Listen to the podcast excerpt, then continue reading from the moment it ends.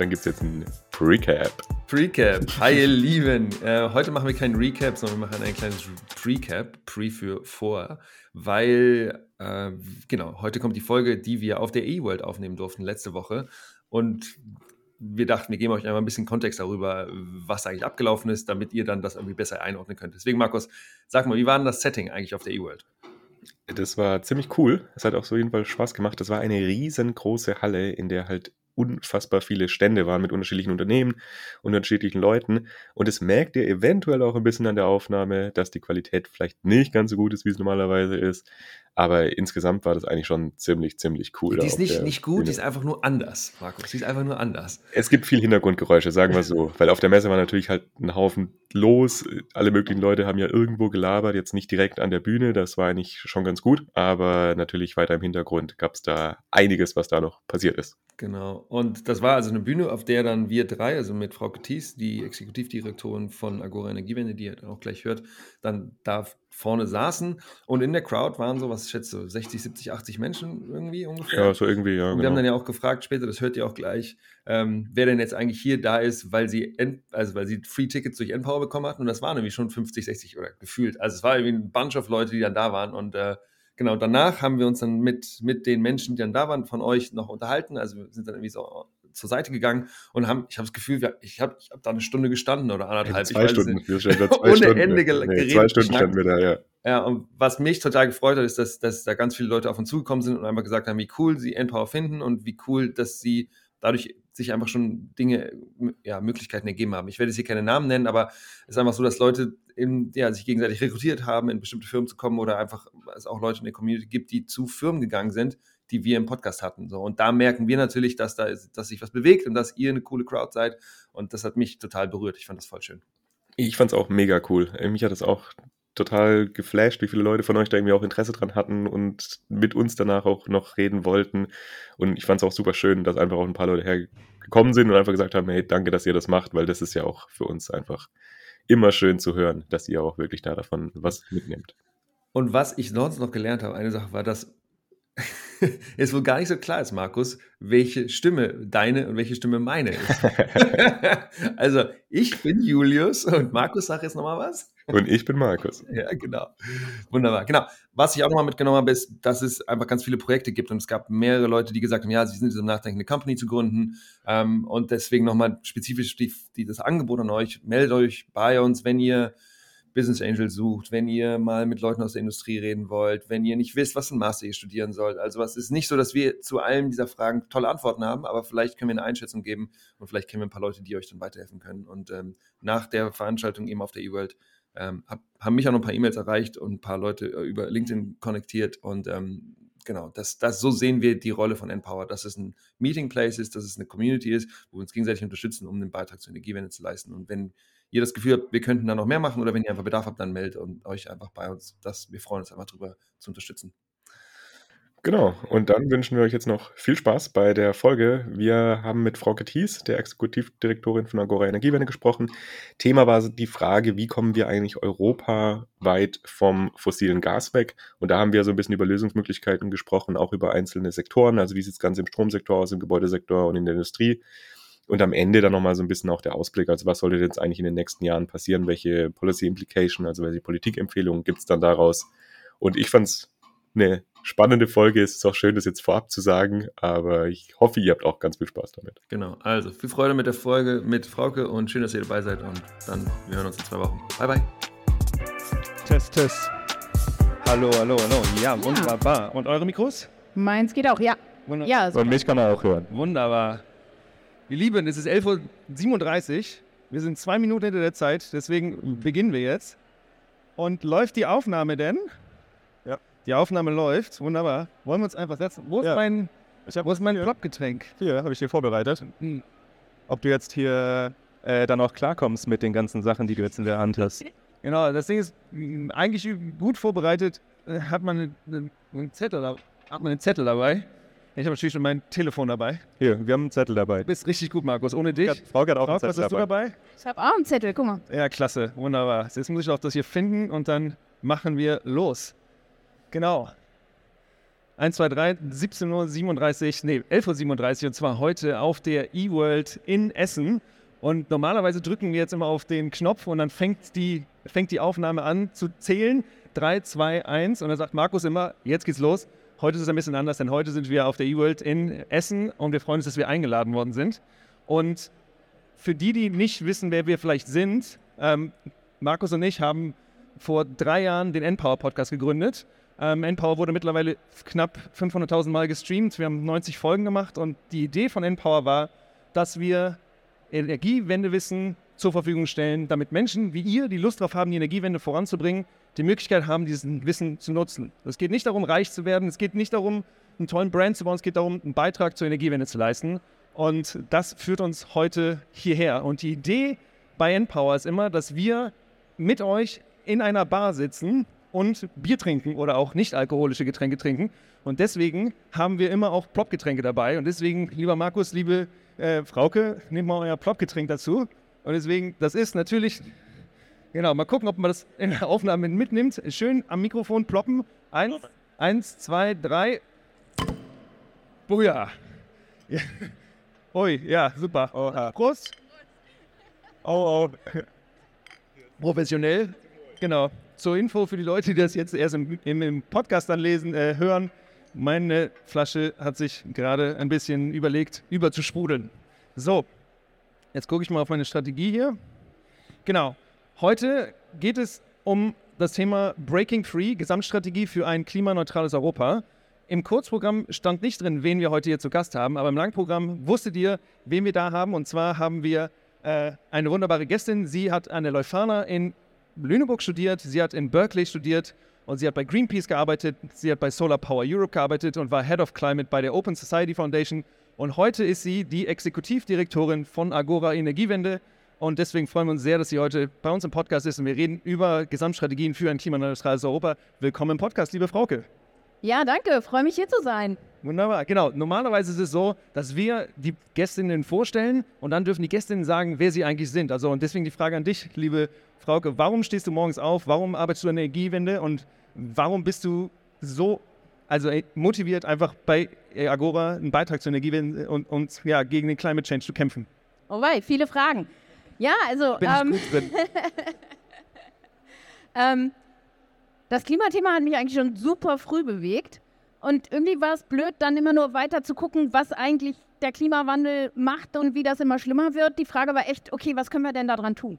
Und das ist eigentlich das, was mich angetrieben hat und was mich total motiviert und was mir Spaß macht, ist echt zu sehen, wie viele Klimalösungen, wenn man sie einmal angestoßen hat, was die für eine Dynamik entwickeln.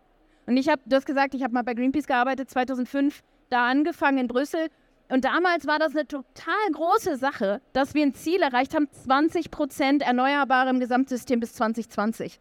Heute ist das ein totaler No-Brainer. Erneuerbare sind die günstigste Energielösung, die Dynamik ist da. Es gibt kein einziges Land mehr in Europa, das sich dagegen sträubt. Also diese Dynamiken, die machen einfach Spaß. Super, genau. Und ihr habt eine Studie rausgebracht, die sich genau mit der mit Breaking Free from Fossil Fuel be, äh, bearbeitet oder das betrachtet. Und darüber sprechen wir heute ein bisschen. Und ihr wisst ja immer, was bei Npower sonst noch passiert. Ähm, es gibt eine Runde von Entweder-Oder-Fragen und die kommen jetzt von Markus. Deswegen, Ja. Markus, Entweder-Oder-Fragen jetzt. Das darf ich jetzt übernehmen. Und ich muss da auch auf meinen Spickzettel natürlich dafür gucken. Aber Frauke, wir fangen an. Hartkäse oder Weichkäse? Hartkäse. Okay. Du lebst ja in Brüssel. Agora hat ja aber auch eigentlich das Hauptoffice in Berlin. Deswegen die Frage lieber Brüssel oder Berlin? Auf Dauer Brüssel. okay. Aber du bist auch ab und zu in Berlin, ne? Ja, ich bin viel in Berlin. Ja. Ja. Okay, ähm, wir haben ja gerade schon ein bisschen gehört, wo du zuvor schon warst, deine vorherigen Stationen. Deswegen die Frage, lieber jetzt im Think Tank arbeiten oder in einem Unternehmensverband? Think Tank ist, macht echt total viel Spaß. Ja, Think Tank. Okay. Und jetzt so ein bisschen, um in das Thema einzuleiten. Wir wollen ja darüber reden, wie Klimaneutralität aussehen kann. Deswegen die Frage, lieber Effizienz oder Suffizienz? Boah, das ist ja wieder so eine Definitionsfrage, ne? Was definierst du wie? Ähm, aber ich würde sagen, Effizienz von der Überschrift lieber. Es gibt auch den beides Joker. Also wenn du sagen könntest, dürfst du auch beides sagen. Aber vielleicht brauchst du den jetzt noch für die letzte Frage. Und zwar, was ist dir wichtiger?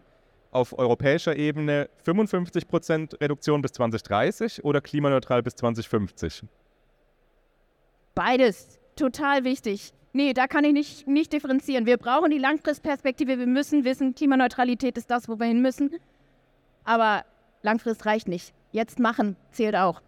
Wunderbar. Super. Ich habe natürlich mir was aufgeschrieben, was ich da nicht gelesen habe. Und deswegen würde ich gerne einmal euch fragen, weil wir sind ja nicht hier wegen uns auf der Bühne, sondern wir sind hier wegen euch. Und deswegen, einmal könnt ihr eure Hand heben, wenn ihr schon, wenn ihr überhaupt Plan habt, was Endpower ist. Mal gehört, grundsätzlich. Könnt ihr mal Okay, super. Das mit den 50 Free-Tickets hat vielleicht dann doch geklappt. Super. Wer von euch hat mehr als 10 Folgen gehört? Ey, wegen euch machen wir das. Vielen Dank dafür. Wer hat keinen Plan? Letzte Frage. Wer hat keinen Plan von Empower? Ist gerade hier vorbeigelaufen und drei, fünf, sieben. Ja, wunderbar. Schön, dass ihr auch da seid. Oh, hier vorne auch ein paar. Genau, super. Genau, zur Struktur noch. Wir machen diesen, äh, diese Folge jetzt bis ungefähr, also bis Viertel nach, zehn nach also Folge aufnehmen und danach gibt es noch eine Möglichkeit für eine QA-Session. Das heißt, dann haben wir ein Mikrofon, wo ihr dann die Frauke von der äh, Agora Energiewende noch mal ein bisschen fragen könnt. Und die Struktur ist jetzt, dass wir über drei Sektoren einmal sprechen, in dieser, in dieser, äh, in dieser Studie, die von Agora äh, veröffentlicht wurde. Und das, war, das ist der Stromsektor und der Gebäudesektor und der Industriesektor. Und deswegen aber erstmal die Frage an dich, Frauke, kannst du uns mal äh, vorstellen, was ist das für eine Studie, warum habt ihr diese Studie gemacht? Es gibt unendlich viele Studien, wie wir klimaneutral werden können. Warum brauchten wir noch eine Studie? Was ist in dieser Studie anders? Ich sage, es waren jetzt auch nur sieben Fragen. Ja, genau. Alles klar.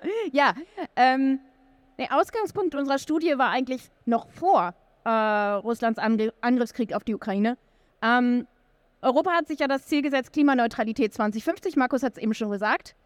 Ähm, und was heißt denn das? Klimaneutralität 2050. Das heißt, dass wir bis 2050 uns keine Emissionen aus fossilen Energieträgern mehr leisten können. Und bisher war ganz stark der Fokus Kohleausstieg, Öl auch. Gas war bisher nicht so auf dem Schirm. Und das war einfach eine Lücke, die fehlte. Das heißt, wir haben angefangen und geguckt, okay, was machen wir damit? Was machen wir mit dem Gassektor? Wie kann das aussehen? Dann kam der Angriff auf die Ukraine und die Sache hat nochmal eine ganz andere Dynamik gekriegt. Wir hatten die Kommission dann auch unter Europa als Ganzes mit dem Repower EU mit dem Ziel, so schnell wie möglich vom russischen Gas wegzukommen. Das heißt, das hat unsere Studie auch nochmal verändert und wir haben jetzt wirklich äh, ja, diese Lücke gefüllt. Wie kriegen wir das eigentlich hin? Klimaneutralität, Ausstieg vom fossilen Gas oder aus dem fossilen Gas und haben uns das im Detail angeguckt, wie kann das aussehen bis 2050. Und du hast es eben erwähnt, die Sektoren, also wir haben uns spezifisch Detailszenarien äh, modelliert für den Energiebereich, für den Gebäudebereich und für die Industrie. Äh, zu Verkehr und Landwirtschaft haben wir uns auf bestehende Studien bezogen, um eben ein Gesamtbild herzustellen. Also das genau. war so der Ansatz. Und die Studie kommt ja nicht nur von euch, sondern ihr habt Auftraggeber, Auftragnehmer, die das dann gemacht haben, mit euch, für euch, die Modellierung. Und das ist Artelis, das ist Tap Energy und das ist auch das Wuppertal-Institut, ne? Richtig, genau. Artelis für Energie, Tap Energy für Gebäude, Wuppertal für Industrie.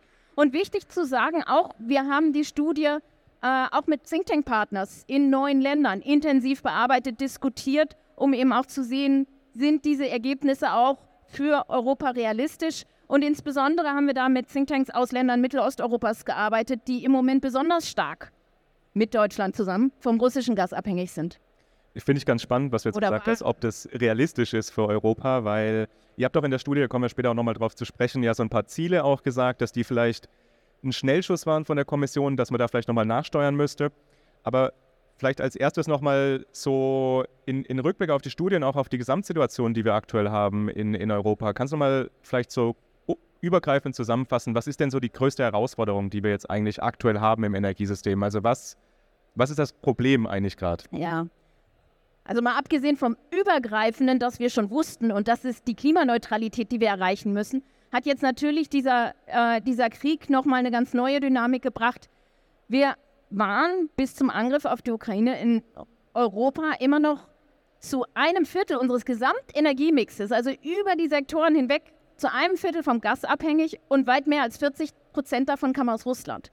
Und das war einfach erstmal ein Riesenschock, der dann auch politisch hieß, dass erstmal Krisenmanagement-Modus war. Wir, wir, kennen die Geschichten zu den ganzen Flüssiggasterminals, äh, die dann erstmal aus dem Boden gestampft werden mussten.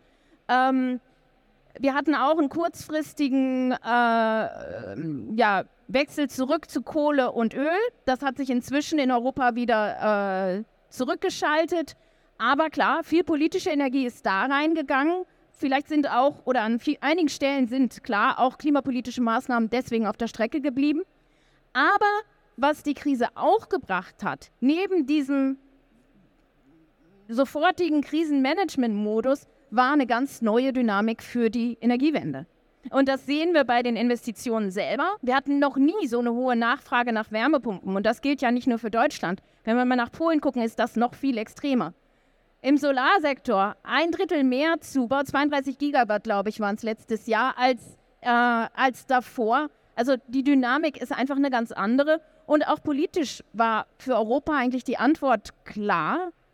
Uff, wir müssen noch viel schneller weg vom Gas. Und der Weg ist die Flucht nach vorne. Der Weg ist im EU-Sprech European Green Deal. Und das ist ja tatsächlich ein Paket mit wirklich weitgehenden und auch breit aufgefächerten Maßnahmen, um eben diese Wende über diese Sektoren hinweg zu schaffen. Also diese Dynamik darf man auch nicht vergessen bei einem Krisenmanagement, die sich ja übrigens auch international weiterzeichnet. Ne? Also in den USA mit dem IRA, mit dem Inflation Reduction Act, haben wir ja auch da eine neue Dynamik, die vorher lange leider abwesend war.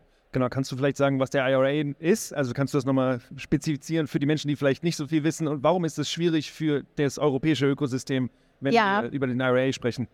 Ja, also IRA, IRA Inflation Reduction Act ähm, ist ein riesiges Investitionsprogramm, das vor allen Dingen in den USA über sogenannte Tax Credits läuft, das eben wahnsinnige Anreize gibt für Investitionen in erneuerbare E-Mobilität und Wasserstoff vor allen Dingen auch. Ähm, du hast gerade gesagt, was, was ist die Herausforderung, Schwierigkeit für Europa? Klar, Herausforderung ist, da mitzuhalten in diesem Wettbewerb. Ich würde es aber nicht nur als Schwierigkeit sehen, sondern in erster Linie. Es ist ein super Schritt, ne? Super Schritt, dass wir endlich auch die USA wieder back in the game haben, um äh, im Klimaschutz äh, voranzuschreiten. Äh, Und insofern ist es in allererster Linie eine gute Sache. Natürlich die Herausforderung für Europa ist zu sehen, wo sind dann unsere äh, Wettbewerbs Vorteile und wo wollen wir uns äh, fokussieren, um hier zu bestehen. Du hast ja gerade eben jetzt den Green Deal angesprochen und da gibt es ja noch eine andere Sache, die auch öfters mal referenziert wird, die Repower EU. Kannst du da noch mal ein bisschen was dazu sagen, was das ist und was das bedeutet, was da drin steckt? Ja, also Repower EU war ähm, ein Maßnahmenpaket, das Europa sehr schnell unter hohem politischen Druck und natürlich Aktionsdruck ähm, entwickelt hat, als der Angriffskrieg auf äh, die Ukraine begann. Ähm, und dieses Paket ist eben nochmal äh, ne, äh, ein Nachschrauben am Green Deal. Äh, das Repower EU äh, kam auch mit einem Szenario, mit einem neuen, wie können wir den Gasausstieg von, aus von russischem Gas so schnell wie möglich schaffen. Äh, und dazu kann ich gerne noch ein paar Sachen sagen. Also grundsätzlich, ähm, was Repower EU zeigt, ist eben, schnellerer Ausbau der Erneuerbaren, schnellere Effizienz. Repower arbeitet sogar mit längerfristigen Verhaltensanpassungen. Das haben wir übrigens in unserer Modellierung nicht gemacht. Ähm, wir gehen davon aus, dass keine einstein Verhaltensanpassungen stattfinden. Kann man sagen, ist eine konservative Annahme, haben wir vorsichtshalber so genommen. Und wir gehen auch davon aus, dass industrielle Produktion auf dem gleichen Niveau bleibt. Also ich sage nicht, dass keine Verschiebungen stattfinden können. Aber zurück zu Repower, das war die Frage. Ähm Äh, Repower im Szenario, also wie gesagt, erneuerbare Effizienz. Repower geht aus von einem enormen, aber wirklich enormen Zuwachs äh, an Wasserstoff, vor Dingen grün, grünem Wasserstoff. Äh, 666 Terawattstunden bis 2030 und auch eine enorme Zunahme an Biogas, Biomethan. Kannst du das, das, mal in Kontext setzen? Also 660 Terawattstunden mögen einige von uns ein bisschen was sagen, aber was, was ist das zum Beispiel im Vergleich äh, im Vergleich. Das ist, also wenn wir jetzt mal gucken, wie viel Strom wir in Europa im Moment verbrauchen, dann sind wir unter 3000 Terawattstunden. Und Deutschland hat, glaube ich, so 600 oder 700. Genau. Und ne? um 666 Terawattstunden Wasserstoff herzustellen, braucht man natürlich noch viel mehr Strom. äh, weil das äh, natürlich Umwandlungsverluste und so weiter mit sich führt. Also da, da sprechen wir echt von einer gigantischen Zahl. Und das ist auch ein Faktor, den wir in unserem Szenario äh, oder mit unserem Szenario uns angeschaut haben. Ist das eigentlich realistisch? Und was ist denn realistisch, wenn nicht? Und da ist auch die große Differenz zur Kommission. Also wir gehen aus von 113 Terawattstunden. Das ist immer noch viel für grünen Wasserstoff. Das, da, das erfordert echt noch richtig Anstrengung, um da 2030 hinzukommen. Aber wir glauben, dass äh, das einfach äh, wesentlich realistischer ist ähm, als das, was die Kommission vorgelegt hat. Und da ist eben noch Nachbesserungsbedarf. Aber was ich unbedingt auch dazu einführen muss, ist, wir schaffen den Ausstieg aus dem russischen Gas trotzdem. Und wir schaffen auch den Gasausstieg insgesamt trotzdem. Und wir schaffen auch die Einhaltung der Klimaziele und zwar sogar noch besser als mit Repower EU. Ähm, dadurch, dass wir eben auf andere Lösungen setzen und das ist in erster Linie die Erneuerbaren direkt zu nutzen, äh, insbesondere wo es möglich ist über direkte Elektrifizierung äh, und nicht über den Umwandlungsschritt des grünen Wasserstoffs und den Wasserstoff eben nur da einzusetzen, wo es no regrets ist, beziehungsweise wo es einfach keine, wo die direkte Elektrifizierung äh, kein gangbarer Weg ist. Ja, da kommen wir jetzt ja auch gleich nochmal drauf, was mögliche Lösungen sind, aber nochmal zu diesen 666 Terawattstunden. Also was glaubst du denn, wie die zustande gekommen sind. Weil wenn das jetzt ja wirklich so massiv abweicht von dem, was ihr jetzt rausbekommen habt, ist ja nicht, dass man irgendwie einen Rundungsfehler oder irgendwas drin hat, sondern da muss ja wirklich eine komplett andere Annahme eigentlich dahinter stecken, was diesen Bedarf angeht. Ja, also damals war, nochmal, es war eine Phase mit enormem Zeitdruck, enormem politischen Druck auch. Ähm, und wir kamen aus einem System, das noch ganz stark in dieser Gasdenke war. Ne? Also wie gesagt, ein Viertel unseres Gesamtenergieeinsatzes war Erdgas. Und wahrscheinlich ist da dann auch einfach diese Denke, naja, dann schalten wir das um auf grünen Wasserstoff, erscheint erstmal äh, politisch leichter. Wenn man sich dann aber die Details anguckt, ist das wesentlich schwieriger, sowohl politisch als auch was die Infrastruktur angeht, was äh, die Investitionen angeht. Und das ist es vor allen Dingen. Also es sind die Kosten, die enorm hoch sind, weil man eben so viele Umwandlungsverluste hat. Ähm, und es sind aber auch dann beim grünen Wasserstoff, äh, auch in den Kommissionsannahmen, die Importannahmen, äh, die man hat. Und das ist einfach, wenn wir uns mal anschauen, wie viel Importinfrastruktur es heute gibt für Wasserstoff und wie viel im Moment geplant ist, dann äh, äh sind einfach diese 666 Terawattstunden nicht realistisch. Und da haben wir eben mit Annahmen gearbeitet, die wir für realistisch halten. Ja, ich fand das auch einen ganz spannenden Punkt, äh, was diese Importe angeht, weil ihr auch von relativ wenigen Importen ausgegangen seid dann in der Studie. Und es gibt ja eben andere Studien, die dann doch von sehr, sehr signifikanten Importen aus irgendwo Südamerika, Australien oder MENA-Regionen dann ja. ausgeht. Aber Wobei man das auch, ähm, also wir reden jetzt über 2030, ne? Äh, wenn wir uns 2050 anschauen, dann haben auch wir in unseren Annahmen 950 Terawattstunden ungefähr an grünem Wasserstoff und da ist auch ein Anteil an Importen dabei. Aber wenn wir uns die Zahlen anschauen, dann ist es einfach so, dass die direkte Wasserstoff, grüne Wasserstofferzeugung in Europa günstiger dasteht, weil Wasserstoff einfach sehr schwierig zu transportieren ist. Also über Pipelines gut aus, aus Nachbarregionen, hm, das ist, das ist mit Sicherheit ein interessanter Faktor. Wenn wir über andere Importe reden, dann reden wir über Derivate und für bestimmte Prozesse bietet sich das an. Ammoniak als Derivat zu importieren, klar. Methanol zur Weiterverarbeitung in der chemischen Industrie, ja. Man kann sogar nachdenken und die Diskussion muss man ernsthaft führen, ähm, was es heißt, wenn man industrielle Vorprodukte wie zum Beispiel direkt reduziertes Eisen einführen würde, dann zur Weiterverarbeitung in der Stahlindustrie hier in Europa. Muss man sich genau anschauen, was das für die Wertschöpfungsketten bedeutet.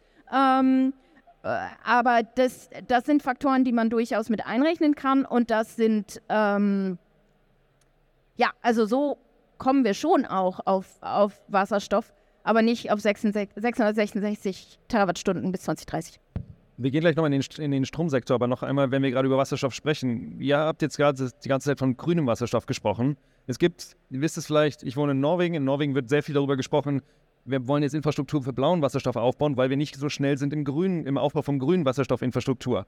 Ähm, wie ist dein Blick äh, durch diese Studie vielleicht auch auf, die, auf den Unterschied zwischen blau und grünem Wasserstoff und was erwartest du für, für Anteile von blauem und grünem Wasserstoff in Zukunft? vielleicht auch im Hinblick auf äh, ja, soziale Nichtakzeptanz von blauem Wasserstoff aus anderen Regionen? Hm. Also grundsätzlich ist es erstmal sowieso schwierig, sauberen Wasserstoff zu kriegen. Ähm, aber ich glaube, das hat sich auch nochmal durch, äh, durch den äh, Krieg jetzt geändert, die Situation. Also vorher war blauer Wasserstoff durchaus noch mehr in der Diskussion, zu sagen, okay, wir, wir machen das aus Gas und wir speichern, verpressen das CO2 dann. Ähm, jetzt ist einfach Gas knapp. Und insofern, äh, gerade für Europa, äh, stellt sich die Frage nicht mehr so sehr. Wenn Norwegen da ein bisschen blauen Wasserstoff macht, weil sie das Gas haben, kann das sein, dass das noch einen gewissen äh, Anteil hat. Aber letztlich für Europa, wenn wir mal äh, wirklich in Skalen denken, wir haben das Gas nicht. Warum sollten wir blauen Wasserstoff machen? Erzählen wir das mal den Policymakern in Norwegen, die natürlich möglichst viele neue Gasfelder noch eröffnen wollen, um dann das dann wieder zu exportieren zu können. Und die haben natürlich auch Angst, ihr Businessmodell zu verlieren. Aber ich will mich gar nicht auf deren Seite stellen. Ich finde es nur eine spannende Diskussion, die wir da haben. Ja, aber jetzt müssen wir langsam ein bisschen auf die Sektoren zu sprechen kommen, weil wir haben gar nicht mehr unendlich lange Zeit. Deswegen lass uns auch mal starten jetzt mit dem, dem Stromsektor. Was siehst du denn jetzt für spezifische Herausforderungen, die wir jetzt aktuell im Stromsektor haben und was muss da jetzt passieren? Hm. Ähm, also Stromsektor ist natürlich der Sektor, wo wir mit den Erneuerbaren schon eine wahnsinnige Dynamik sehen. Und ich habe es vorhin auch schon gesagt, also es stellt kein Land in Europa mehr in Frage, dass Strom aus Erneuerbaren ein ganz zentraler Faktor, wenn nicht der einzige Faktor in einigen Ländern äh, sein wird für die Stromerzeugung. Ähm, Europa hat jetzt ein Ziel, äh, 45 Prozent, je nachdem, wie man es zählt, 45 Prozent Erneuerbare im Gesamtenergieverbrauch äh, bis 2030. Äh, wir gehen davon aus, 70 Prozent erneuerbaren Strom bis 2030. Ähm, grundsätzlich ist die Dynamik da im Strombereich geht aber noch lange nicht schnell genug. Also wirklich, wenn wir, wir müssen unsere Zubauraten bei Onshore-Wind verdreifachen, wenn wir europäisch sehen, äh, für PV, für Offshore-Wind vervierfachen, um dahin zu kommen, wo wir hingehen müssen. Und ich habe gesagt, 70 Prozent erneuerbaren Strom 2030. Langfristig gehen wir jetzt in unserem Szenario von 96 Prozent aus. Einige Länder gehen ja auch noch auf andere Lösungen. Ähm, aber äh, wenn wir uns 2050 anschauen, und ich habe vorhin die Wasserstoffzahlen genannt, dann rechnen wir auch mal mit einer mehr als Verdopplung gegenüber heute der Stromerzeugung, die wir brauchen. Und zwar ein kleiner Teil davon ist die direkte Elektrifizierung, äh, Wärme, Industrie, Verkehr ähm, und ein großer Teil, und zwar fast die Hälfte dieses, dieser Stromerzeugung werden wir dann für die Erzeugung grünen Wasserstoffs brauchen. Also 2050 ist nochmal eine andere Hausnummer, was den, was den Zubau angeht. Aber ich glaube, du hast nach den Herausforderungen gefragt. Ich, das aber jetzt, weil wir gerade über diese Zahlen gesprochen haben, ich hatte gelesen, äh, du kannst mich auch korrigieren, falls es nicht richtig war, dass ihr 85 Prozent in 2040 angenommen habt für die Erneuerbaren. Und das kam mir ein bisschen wenig vor, weil jetzt, du hast gesagt 70 Prozent in 2030 und dann 85 Prozent in 2040. Das heißt von 2030 bis 2040 15 Prozentpunkte. Das ist ja nicht so unendlich viel, was dazugebaut wird. Also da ist ja die Anstrengung quasi von jetzt bis 2030 größer. Naja, wenn du dir die Gesamtzahlen anguckst, wie viele Terawattstunden brauchen wir denn, dann haben wir einfach einen riesigen Stromverbrauchszuwachs zwischen 2030 und 2040. Das ist ein großer Faktor. Äh, und ein Faktor einfach, wir haben Europa modelliert und nicht Deutschland. Das heißt, wir haben auch noch Kernkraftwerke im System, die wir mitgerechnet haben. Ne? Ja. Und in Deutschland ist ja das Ziel, glaube ich, 85 Prozent Erneuerbare bis 2030, oder? Habe ich richtig? Deutschland ist, hat das Ziel 80 Prozent bis 2030. Ähm, genau. Und wir haben modelliert dann vollständige Klimaneutralität Strom 2035. Ja. Okay, aber jetzt äh, die Herausforderung. Wie schaffen wir das denn, diesen Ausbau, also von den erneuerbaren Energien ja. bis 2030, 2040 zu erreichen? Mhm. Also kurzfristig sind da vor allen Dingen natürlich die Barrieren Genehmigungen, Flächen. Vor allen Dingen, wenn wir uns Wind anschauen, aber auch sonst, die Prozesse dauern einfach zu lange. Das ist ein Riesenfaktor.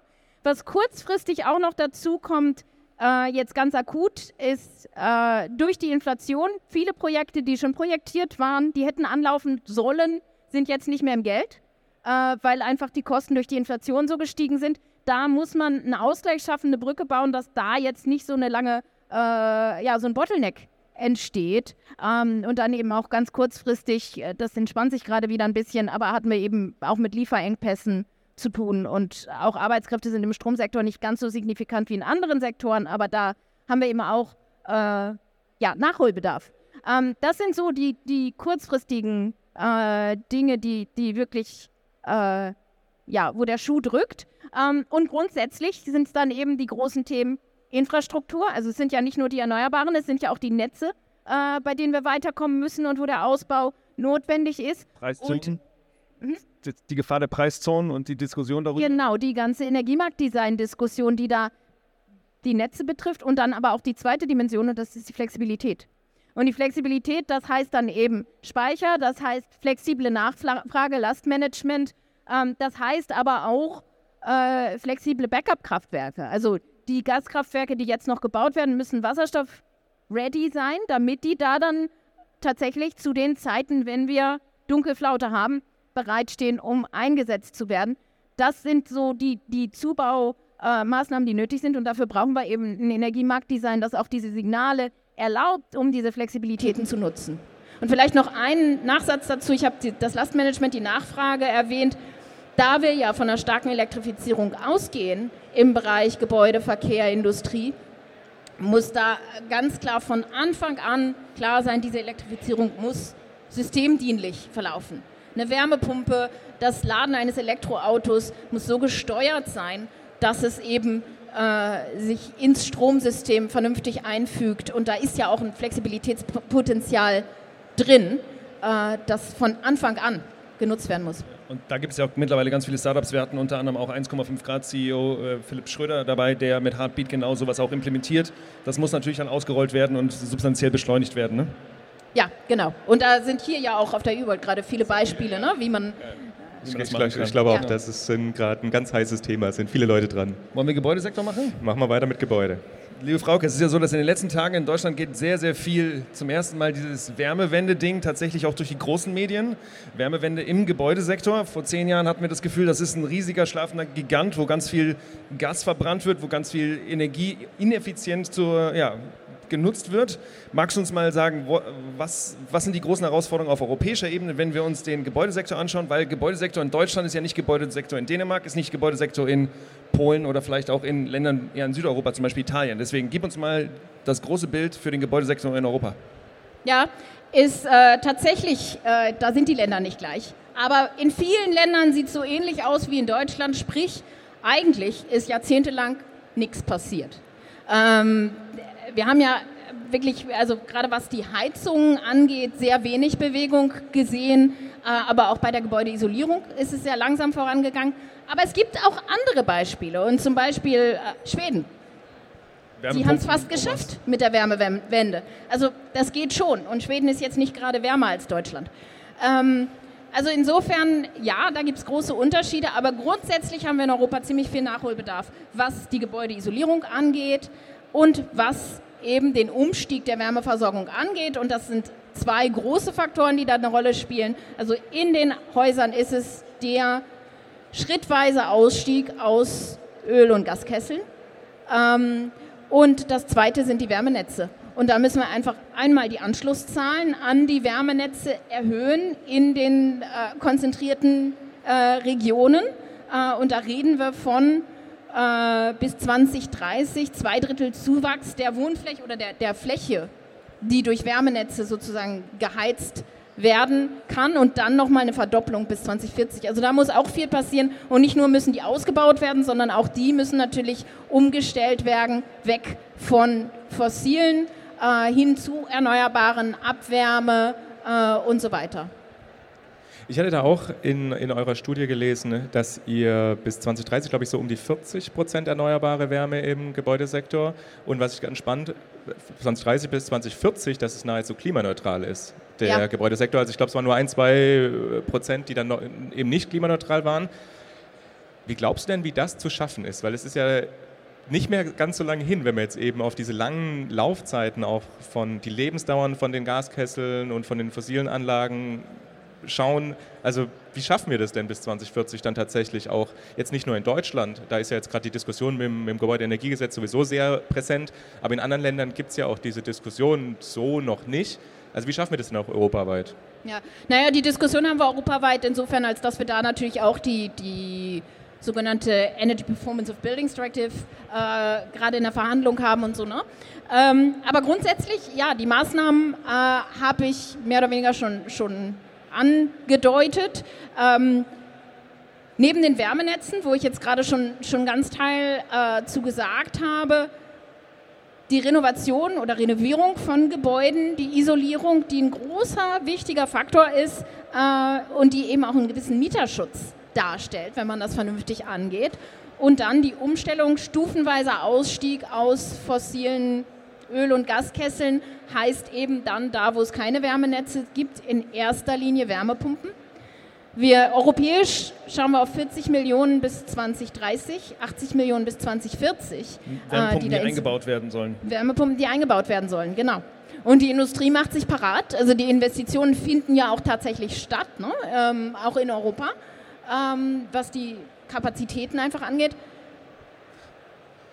Ja, mach, mach zu Ende. Dann, ja, ich habe ähm, mich gerade gefragt, also Wiesmann, Fiesmann hat gerade ihre gesamte Wärmepumpensparte verkauft an einen US-amerikanischen Player. Und dann habe ich mich gerade, wo du gesagt hast, die machen sich bereit, und dachte ich so, aber warum müssen die denn eigentlich sich dann selber verkaufen? Also ja. reicht das nicht? Also, okay, ja, ich will jetzt nicht über die einzelnen, und, also, okay. also ich kenne jetzt auch die, die, Details von Wiesmann nicht, aber für mich ist das nicht unbedingt ein Zeichen, dass die, ähm, äh, dass sie nicht wollen. Ganz im Gegenteil. Die brauchen jetzt die Investitionen, um richtig groß einsteigen zu können. Und Wiesmann hat den Zugang zum europäischen Markt. Ähm, also das, wie gesagt, ich will jetzt nicht über ein einzelnes Unternehmen weiter einsteigen, Fair. aber für mich ist das durchaus ein Zeichen, da, da passiert jetzt mehr. Und es ist zu wenig passiert in der Vergangenheit, aber jetzt werden eben alle Mittel an Land gezogen, um da schneller voranzukommen. Ich würde gerne nochmal auf den Punkt einkommen von der EPBD, die du gerade angesprochen hast, die Energy Performance and Building Directive, also diese Gebäuderichtlinie auf europäischer Ebene. Du bist ja auch in Brüssel unterwegs viel.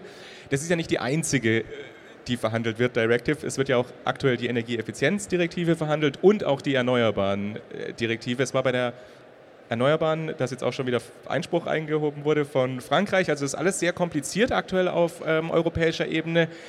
Kannst du da mal so ein Gefühl dafür geben, so aus, aus deiner Tätigkeit auch in Brüssel vielleicht? Also wie kommt man denn da voran? Weil die sind ja jetzt schon auch mehrere Jahre schon in Verhandlungen und irgendwie habe ich das Gefühl, dass da nicht so richtig, das nicht so richtig weitergeht.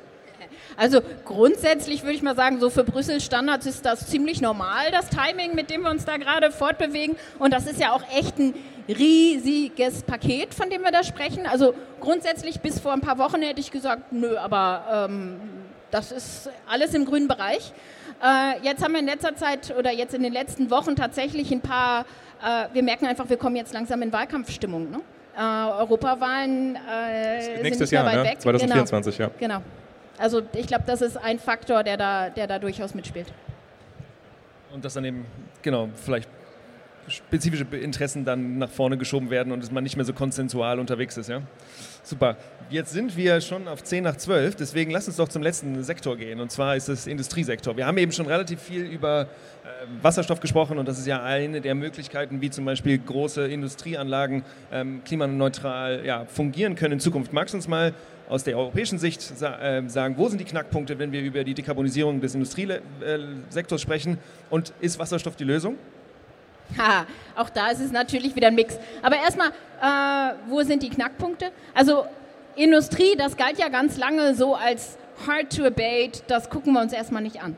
Das hat sich total geändert. Unter anderem auch darum, weil wir jetzt äh, auf europäischer Ebene eben diesen, diesen CO2-Grenzkostenausgleich CBAM äh, kriegen und bis 2034 keine freien Emissionszertifikate mehr an die Industrie verteilt werden. Das heißt, die haben jetzt richtig Druck, auch sich bewegen zu müssen. Und das sieht man auch und an den Preisen, an den CO2-Allowances, die jetzt ja substanziell gestiegen sind. Ja, ja, genau. Also ich glaube, im Moment sind wir ungefähr bei 90 Euro, wir waren auch schon bei 100, aber ähm, das ist jetzt echt schon eine Hausnummer. Und ähm, das heißt, die Industrie muss sich bewegen und das Schöne ist ja, die Lösungen sind im Prinzip auch für alle großen Anwendungen und Bereiche bekannt. Und ich habe es gerade schon gesagt, das ist ein Mix. Ja, Wasserstoff spielt auch eine Rolle, aber es sind verschiedene Maßnahmen. Also es ist wie auch in den anderen Sektoren viel über die Elektrifizierung, erneuerbaren Strom nutzen. Da ist so die, die low-hanging fruit, die, die Prozesswärme. Bis 500 Grad direkt elektrifizieren. Das geht mit heute schon gängigen Technologien, Großwärmepumpen, Elektrodenkessel, ähm, da passiert auch viel. Da geht es eher darum, jetzt äh,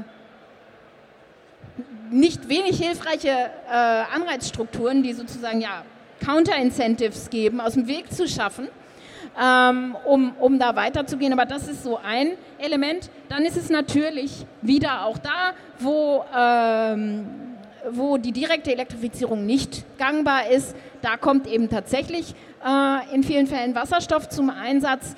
Ähm, nicht nur als direkter Energieträger, sondern eben auch in andere An Anwendungen. Wenn wir als Reduktionsmittel zum Beispiel Direktreduktion von Eisen für die Stahlherstellung, auch da kommt Wasserstoff äh, zum Einsatz. Also das ist ein weiteres Element. Ähm, ist aber nicht das Einzige. Eine weitere Dimension ist die Kreislaufführung. Äh, und du hattest vorhin die Frage Effizienz, Suffizienz. Also ja, Kreislaufführung, was heißt das? Das heißt Effizienz, Energieeffizienz, Ressourcen- und Materialeffizienz, aber auch Substitution. Und das klingt immer alles ziemlich trocken und langweilig. Aber ehrlich gesagt, wenn man sich da mal reinkniet, dann ist da verdammt viel Innovationspotenzial drin. Also äh, nehmen wir Gebäude, 3D-Printing für oder 3D-Druck für äh, bestimmte Komponenten oder Teile ist ein Riesenfaktor der Materialeffizienz. Und genauso kann man sich Technologien der äh, Mülltrennung, Wiederverarbeitung und so weiter, ähm, also da, da ist eine ganze Menge Musik drin und in, kann eben auch ein interessanter Wettbewerbsfaktor für Europa sein. Ähm, also diese ganze Kreislaufwirtschaft-Dimension ist, ist, ein weiterer Block und dann gibt es noch den dritten Block und das ist der Einsatz von ähm, nachwachsenden Rohstoffen und die gesamte Kreislaufführung des CO2. Also da sprechen wir über Biomasse, da sprechen wir über, äh, wo es keine Alternativen gibt, über CCS und, oder CCUS. Du hast es vorhin beim blauen Wasserstoff erwähnt, da gibt es natürlich Alternativen, äh, aber bei bestimmten Dingen, Zement, Klinker, Keramik, sind es einfach äh, die Prozesse, die auf Kohlenstoff basieren und wo dann eben die, die CO2-Verpressung oder CO2-Nutzung eine, äh, eine Rolle spielen. Du hattest ganz kurz angesprochen CBAM. CBAM ist ein Mechanismus der Europäischen Union, der sagt, dass wenn, ihr, wenn was importiert wird, dass es dann mit dem höheren CO2-Preis ja, bepreist wird, um die lokale oder die regionale Wirtschaft oder davor zu schützen, dass wir deindustrialisiert werden. Dieses Deindustrialisierungswort, das geistert oftmals durch die, durch die Medien. Ist das was, wo du Angst vor hast? Ist das was, wo du das Gefühl hast, dass da genug gemacht wird, damit das nicht der Fall ist? Was ist dein Stand, dein, dein, dein ja genau, was ist dein, dein Take on diesen, dieses, wir müssen dafür sorgen, dass wir nicht deindustrialisieren? Ich finde das ein total schwieriges Wort grundsätzlich, aber Fakt ist, Europa ist im globalen Wettbewerb ausgesetzt und bei der Industrie merken wir das eben besonders, weil das global gehandelte Güter sind. Und das das war schon lange vorm Green Deal so, das war schon lange vorm ETS und CBAM so und das geht so weiter. Und die Frage ist, wie geht Europa damit um? Und was sind Europas Chancen in diesem globalen Wettbewerb? Und da bietet eben auch diese Transformation tatsächlich eine Chance für Europa, eine Perspektive ähm, zu, zu geben, man darf aber auch nicht naiv sein, du musst das natürlich richtig machen und richtig begleiten. Und was heißt das? Das heißt einmal natürlich für Europa eine klare Prioritätensetzung, auch was sind die Sektoren, wo wir echt äh, auch was äh, machen können, eine Perspektive ähm, haben, äh, beziehungsweise die wir aus verschiedenen Gründen echt sichern wollen in Europa. Ne? Ähm, dann ist eine zweite Dimension, die, die Anreizstrukturen, die Investitionsbedingungen zu schaffen. Wir reden jetzt viel über Klimaschutzverträge, die werden auch kommen, ähm, die, die, eben sozusagen den, den, Kostenausgleich, die Brücke bauen zwischen den Kosten konventioneller Investitionen und den sauberen Lösungen, solange die noch in der Entwicklung sind. Ähm, es gibt eben ganz klar auch im aktuellen Deutschland die Diskussion, Strompreis wettbewerbsfähiger Strompreis für eben stromintensive Schlüsseltechnologien große Frage, wie man das sinnvoll sicherstellt. Ein Faktor ist mit Sicherheit ganz schnell loszukommen von den äh, wenig hilfreichen fossilen Subventionen, die es immer noch gibt. Ähm, das ist der No-Brainer. Ähm, aber, ja, aber seit es geht 20 weiter. Jahren durch die politischen Diskurse pilgert und irgendwie nie so richtig angenommen genau. wird. Aber ja. Genau, genau. Aber also das, das sind so die Investitionsbedingungen eben und, die, und der dritte Faktor ist die Nachfrage zu schaffen. Und wie schafft man das? Der erste Punkt sind grüne Leitmärkte. Grüne Leitmärkte, sprich Standards und zum Beispiel für öffentliche Investitionen klarzumachen, wir investieren nur noch in Grünzement, Grünstahl.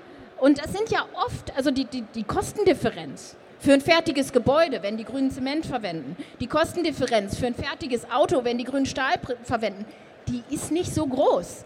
Aber die Differenz, die das für die Industrie macht, der Unterschied, den das für die Industrie macht, der ist einfach äh, ja, komplett von einem dreckigen zu einem sauberen Produkt.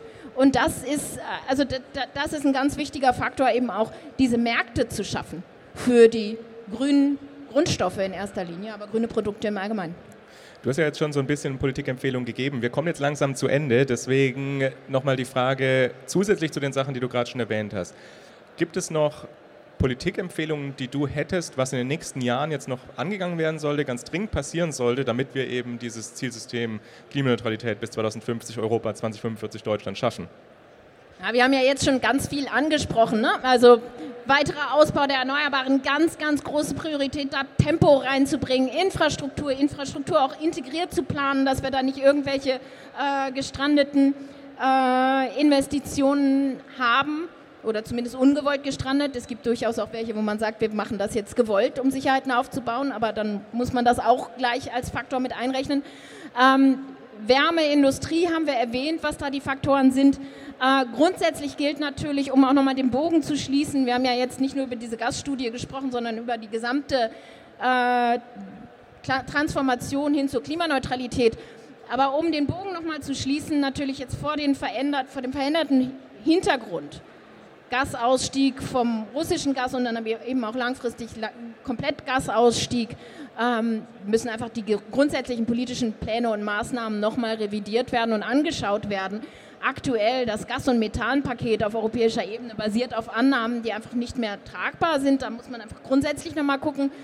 Ähm, aber auch die Infrastrukturplanung, sowohl der Zubau als auch äh, dann gezielt, was heißt das eigentlich auf lokaler Ebene, Stilllegung von von Gasverteilnetzen für die Wärme und wie geht das dann gleichzeitig mit dem Ausbau zum Beispiel von Wärmenetzen Hand in Hand und so.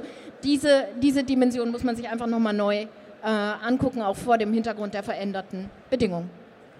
Und ich, das, was du gerade angesprochen hast, ist, dass es auf der einen Seite nicht nur darum geht, Innovation zu fördern, sondern es geht auch darum, in, ja, anachronistische soziotechnische Konfigurationen, die wir mal haben, die mal sinnvoll waren, eben auch auszuphasen. Und das hast du auch gerade angesprochen. Und da ist ja auch die Herausforderung, wie kann man das in einer fairen Art und Weise machen, weil es ja ganz viele Firmen gibt, die damit aktuell noch gute Businessmodelle haben. Und wir aber wissen, wenn wir die Energiewende hinkriegen wollen bis 2050, dann wird es diese Businessmodelle in 5, 10, 15 Jahren nicht mehr geben. Und da ist auch eine Herausforderung für politische Entscheidungsträger zu gucken, wie kriegen wir das eigentlich hin, das mit denen zusammen zu machen. Das ist ein total wichtiger Faktor. Ähm, und das ist vielleicht auch nochmal, um über die Prinzipien von Agro, also was wir ja versuchen, ist nicht nur wissenschaftlich fundierte Analysen vorzulegen, sondern eben vor allen Dingen auch die im Stakeholder-Dialog breit zu diskutieren, um zu sehen, was, was kann denn eigentlich tragbar sein.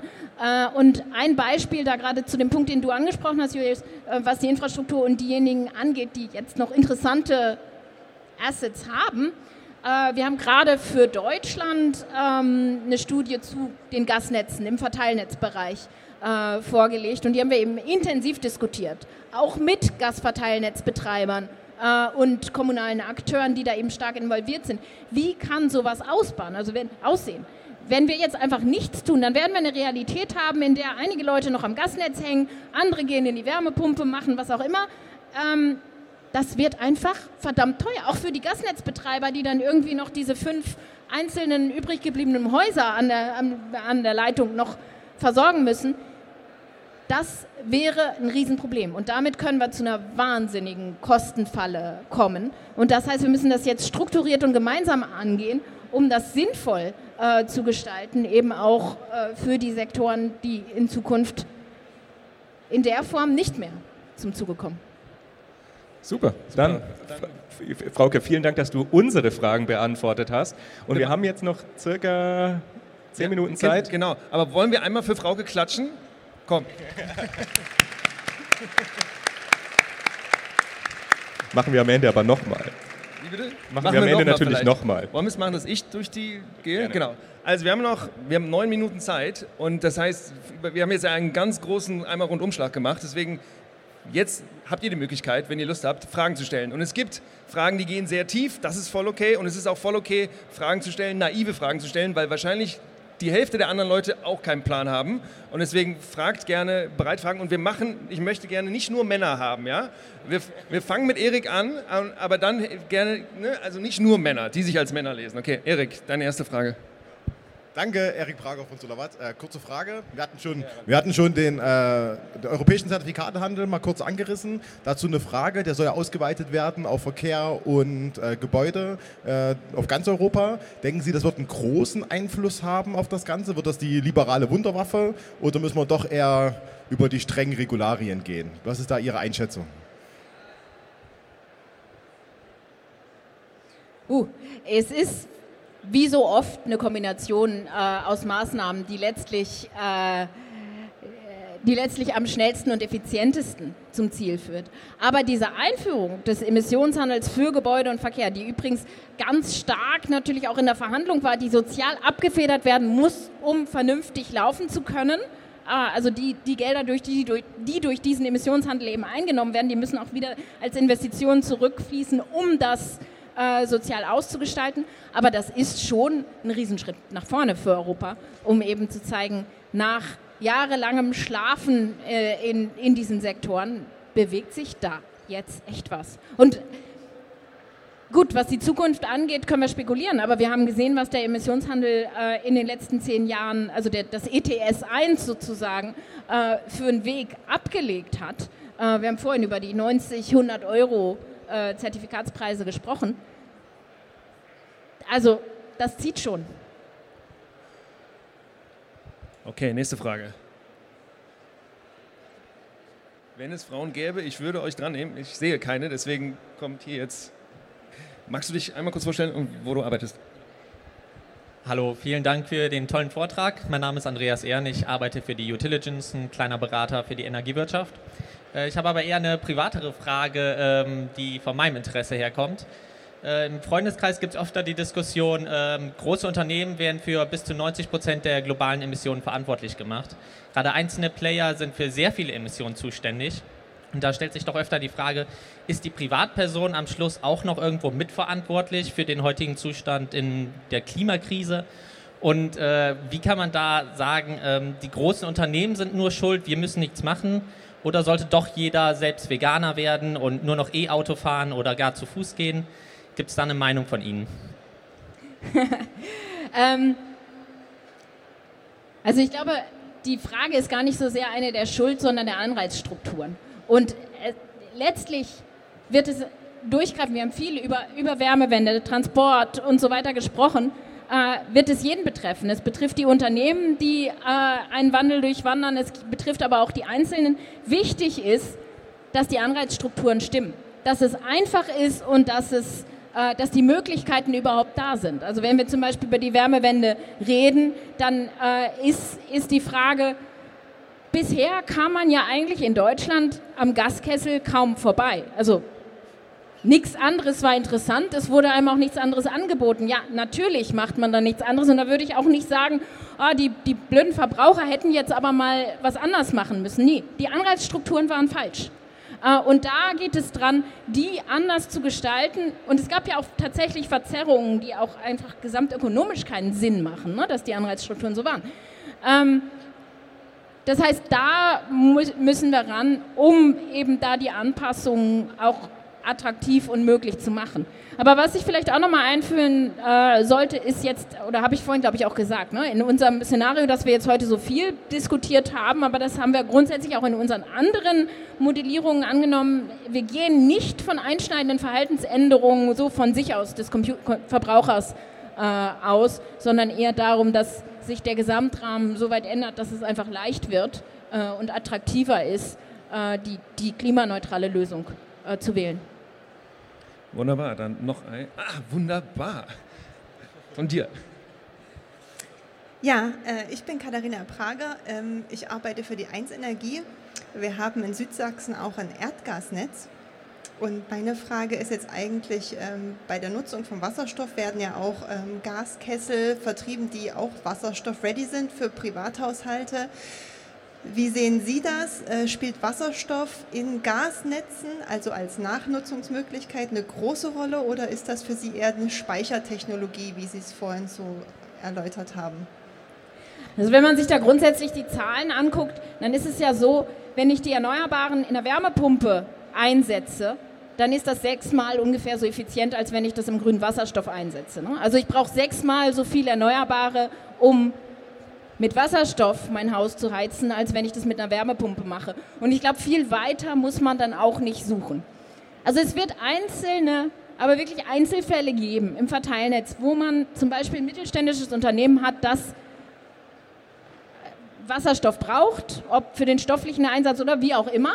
Ähm, und dass man dann sozusagen eine kleine Region hat, wo auch Wasserstoff ist, dann kann man sehen, ja, vielleicht sind da ein paar mit angeschlossen. Aber das werden echt die Ausnahmen sein. Also wenn man sich die Gesamteffizienz betrachtet, dann, dann sind die Zahlen einfach klar. Und das belegen eigentlich auch nicht nur unsere Szenarien, sondern es gibt ja auch jetzt diverse Meta-Analysen von, äh, von Szenarien, die eigentlich durchweg alle zu dem gleichen Schluss kommen. Es ist einfach sinnvoller, direkt zu elektrifizieren. Wir haben jetzt noch eine Minute Zeit, deswegen nutze ich die jetzt für eine schöne Abmoderation. Frauke, vielen lieben Dank, dass du dir heute Zeit genommen hast, um hier zu sein, um unsere Fragen zu beantworten, auch dass du den Weg von Brüssel hier nach Essen auf dich genommen hast, um da zu sein. Und auch noch vielen lieben Dank an euch alle, die ihr hier wart, weil das wäre ziemlich uncool gewesen, werden wir hier vor leeren Stühlen was aufnehmen müssen. Deswegen super, super cool, dass ihr alle äh, vorbeigekommen seid. Wir werden gleich hier drüben noch sein. Ich weiß nicht, Frau, bist du auch noch ein bisschen da? Ja. Ein bisschen noch, ein bisschen, ja. Genau, also wir, wir, sind auf jeden Fall auch noch ein bisschen länger da. Äh, hier direkt nebendran können wir gerne auch noch mal miteinander reden, uns austauschen. Ne? Aber jetzt erstmal, ja, vielen lieben Dank, dass ihr da wart. Genau, einmal klatschen für Frauke und klatschen für euch selber. Und vielen für Dank. euch alle, ja.